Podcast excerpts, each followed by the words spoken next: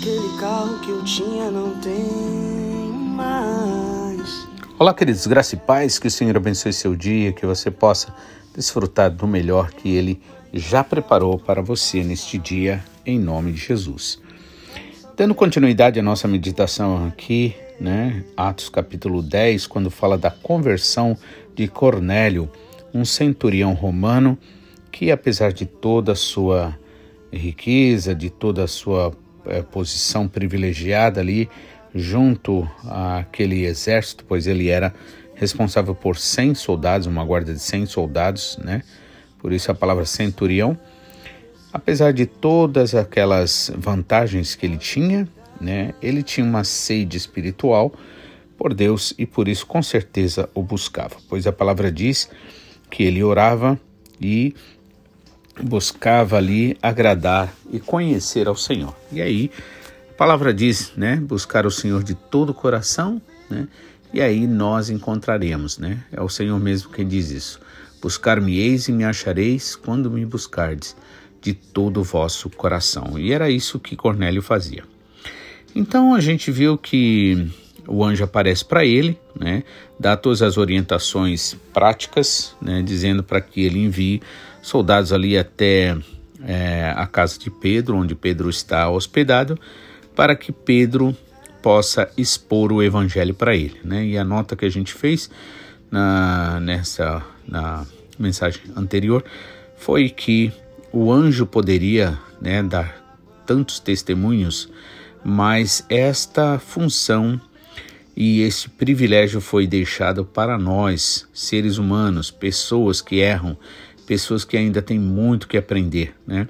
Portanto, é, este é o plano de, de Deus nosso Pai, que nós possamos ser testemunha desta transformação, desta graça e deste amor. Por isso é que o anjo mandou ali que Pedro fosse buscado. Então vamos ler versículo 9 é, em diante que diz: No dia seguinte, indo eles, né, os soldados ali, a caminho e estando perto lá da cidade onde Pedro estava, Pedro subiu ao eirado por volta da hora sexta, que seria a hora do almoço, né, meio-dia, a fim de orar.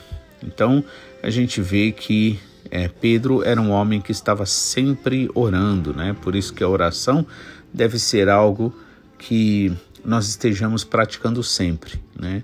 Muitas vezes a gente acha que para orar você precisa estar de joelho, né? Você precisa estar sozinho, não. Jesus mesmo disse para a gente orar sem cessar. Então, todo tempo, todo momento, nós devemos estar ali, é, onde quer que nós estejamos, com a nossa mente voltada ao Senhor, orando, falando com Ele, pedindo a Ele sua graça, sua proteção, sua misericórdia, pois o Senhor tem prazer em nos abençoar. E aí, versículo 10 diz assim: Estando né, Pedro com fome, quis comer, mas enquanto lhe preparavam a comida, sobreveio-lhe um êxtase. Né? Então ele teve um, um, tipo de um arrebatamento ali de espírito, né? É, uma visão então viu o céu aberto e descendo um objeto como se fosse um grande lençol, o qual era baixado à terra pelas quatro pontas, contendo toda a sorte de quadrúpedes, répteis da terra e aves do céu. E ouviu uma voz que se dirigia a ele, dizendo: Levanta-te, Pedro, mata e come. Mas ele replicou, dizendo: De modo nenhum, Senhor, porque jamais comi coisa alguma imunda ou comum. E a segunda vez a voz lhe falou: Ao que Deus purificou, não consideres comum. Sucedeu isto por três vezes e logo aquele objeto foi recolhido ao céu. Veja, o anjo, olhando assim, né, comparando conosco, um anjo é perfeito. Só que é, esse mesmo anjo perfeito, a ele não foi dado então esta, esta responsabilidade ou até mesmo esse privilégio de testemunhar, de ensinar o evangelho, de falar do evangelho. E foi dado isso a pessoas simples como nós, como Pedro, mas que realmente tem o coração voltado para o Senhor e deseja agradá-lo, né? Pedro, por exemplo, aqui, ele nós vemos claramente que ele está aprendendo uma lição, né? Porque aquela visão que ele teve ali, né? Aquele monte de animal ali, quadrúpedes, né? Tipo de animais imundos, né? Considerados imundos para o judaísmo, né? Para o judeu. É, Pedro ali, quando ele ouve a palavra, mata e come, né? Então ele diz: Não, Senhor, jamais eu farei isso, né? Porque nunca comi coisa comum, né? Então, o que é, por exemplo, ser santificado? Ser santificado é ser separado. O comum, nesse caso, ele não é santificado. Sendo assim, é, ele é impuro, né? É essa a ideia principal. Por isso que a Bíblia diz que pela oração e pela palavra todas as coisas são santificadas ao Senhor, todas as coisas são separadas. Embora o, o a, por exemplo, nós como santos, não quer dizer que nós somos é, certos, perfeitos, né? No entanto, nós fomos separados para as boas obras, como disse o apóstolo Pedro. E aí, quando ele tem essa visão, veja, o Senhor estava preparando ele para receber aqueles homens que estavam sendo enviados né, pelo próprio Deus através da ordem do anjo né, que deixou ali para é, Cornélio. Então, por que né, o Senhor fez isso? Fez para preparar Pedro, porque com certeza você vai ver mais para frente que Pedro realmente tinha ainda aquela mentalidade separatista, né, exclusivista, né, dos judeus. Então, o Senhor preparou. E é isso que o Senhor faz, né? O Senhor nunca vai mandar a gente fazer alguma coisa, nunca vai mandar você ir para algum lugar sem que ele já tenha preparado antes todas as coisas, né? Como nosso pastor sempre lembra, né? nosso Deus, é, ele, é, ele é unipresente, ou seja, ele está aqui agora, está também no futuro, né? Está lá na frente. E por isso ele já tem tudo e todas as coisas preparadas. Né? Por isso nós podemos sim descansar nele. Né? Muitas vezes nós ficamos com medo de errar e esse medo acaba nos privando, muitas vezes, de é, viver melhor, inclusive o dia, o momento, né? Porque o Senhor já preparou tudo e todas as coisas, né? E se nós errarmos, o Senhor é aquele que nos sustenta pela mão, nos levanta, né? Nos redireciona, porque na verdade Ele sabe que é, nós de nós mesmos nada podemos, como Jesus disse em João capítulo 15, né? Sem mim nada podeis fazer. E aí ele vê aquele, é, aquela visão, né? Versículo 11. Então viu o céu aberto e descendo um objeto, né, como se fosse um grande lençol, o qual era baixado à terra pelas quatro pontas, contendo toda sorte de quadrúpedes, répteis da terra e aves do céu. Né? Então ali é, carnes, animais considerados imundos, e agora a contradição é, versículo 13: Então ouvi uma voz que se dirigia a ele, dizendo: Pedro, levanta-te, mata e come. Matar, né? Nosso pastor Takayama, pela revelação do Espírito Santo, tem nos ensinado que matar significa receber, né? E é, uh, comer significa crer, né? Então, por exemplo, Jesus Cristo disse: Eu sou o pão da vida. Quem comer deste pão viverá eternamente, né? Eu sou a água da vida. Quem beber desta água nunca terá sede e tal, né? Então, dizendo que o ato de comer e beber na Bíblia significa crer, né? Eu diria que o crer, por exemplo, nesse caso, comer, seria quando você ali está é, é, recebendo, né, crendo, é, sendo trabalhado, meditando na palavra, como que mastigando ali a comida, né? Mas no ato de beber, a gente não mastiga, a gente já engole direto. Então, algo assim direcionado pelo Espírito Santo de uma forma muito é, específica, né? uma forma muito direta, uma forma muito, é, vamos dizer assim, é, impactante mesmo, né? Então, mata e come, ou seja, recebe e crê, né? E acredite. Aí o 14 ele responde: De modo nenhum, Senhor, porque jamais comi coisa alguma imunda ou comum. Veja que interessante, né?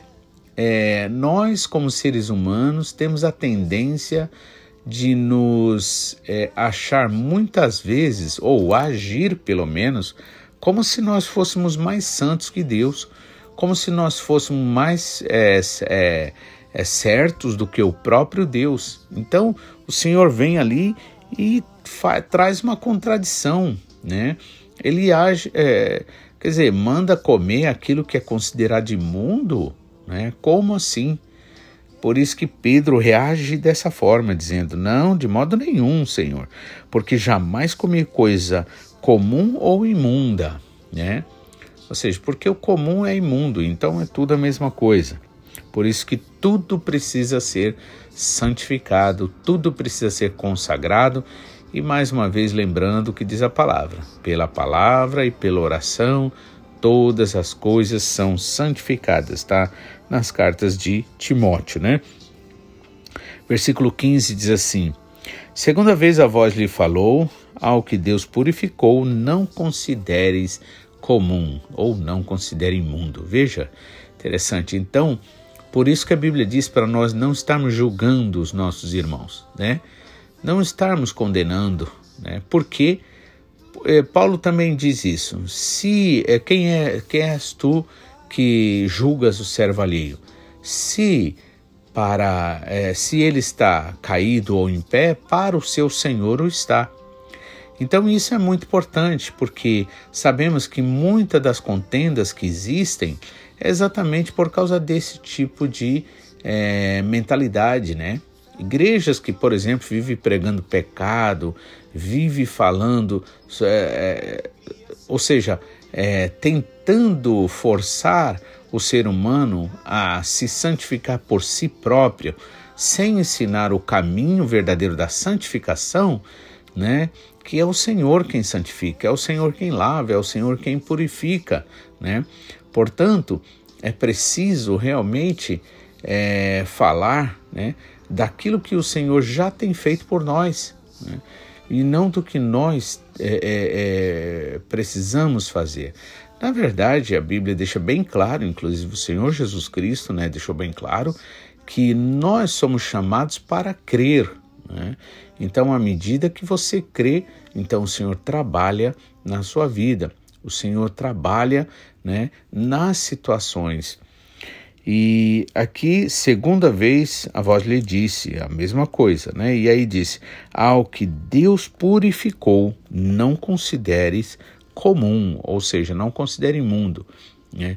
Então, se é de Deus, é de Deus, isso é problema dele, e o que nós devemos fazer é de fato crer que aquele que começou o bom trabalho vai aperfeiçoar até o dia da sua vinda.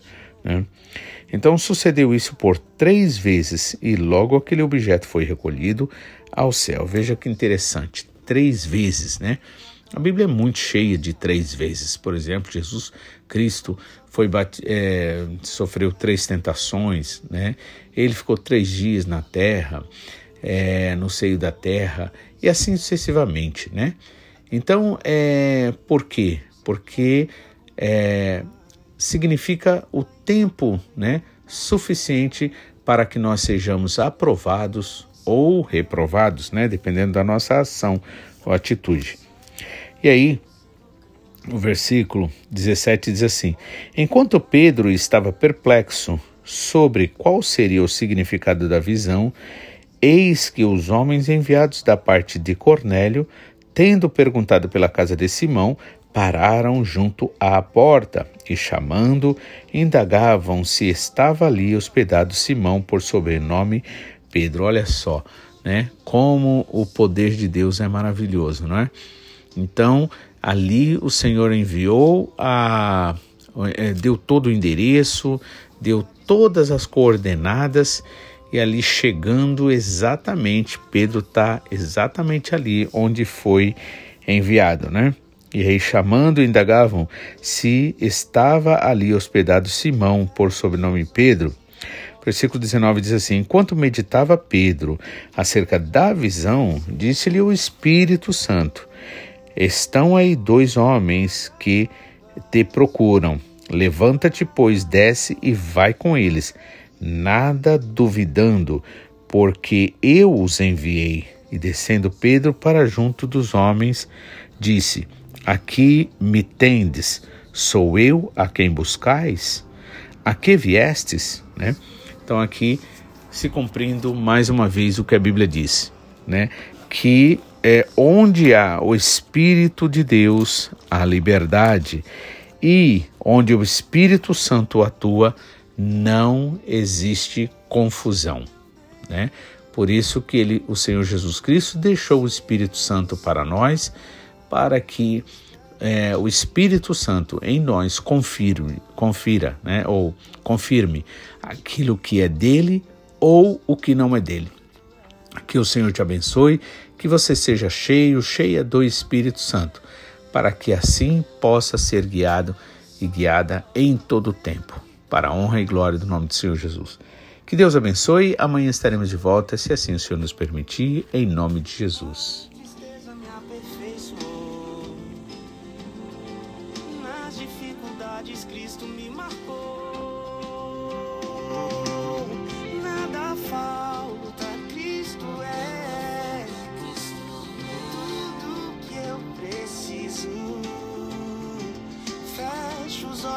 Já posso ver.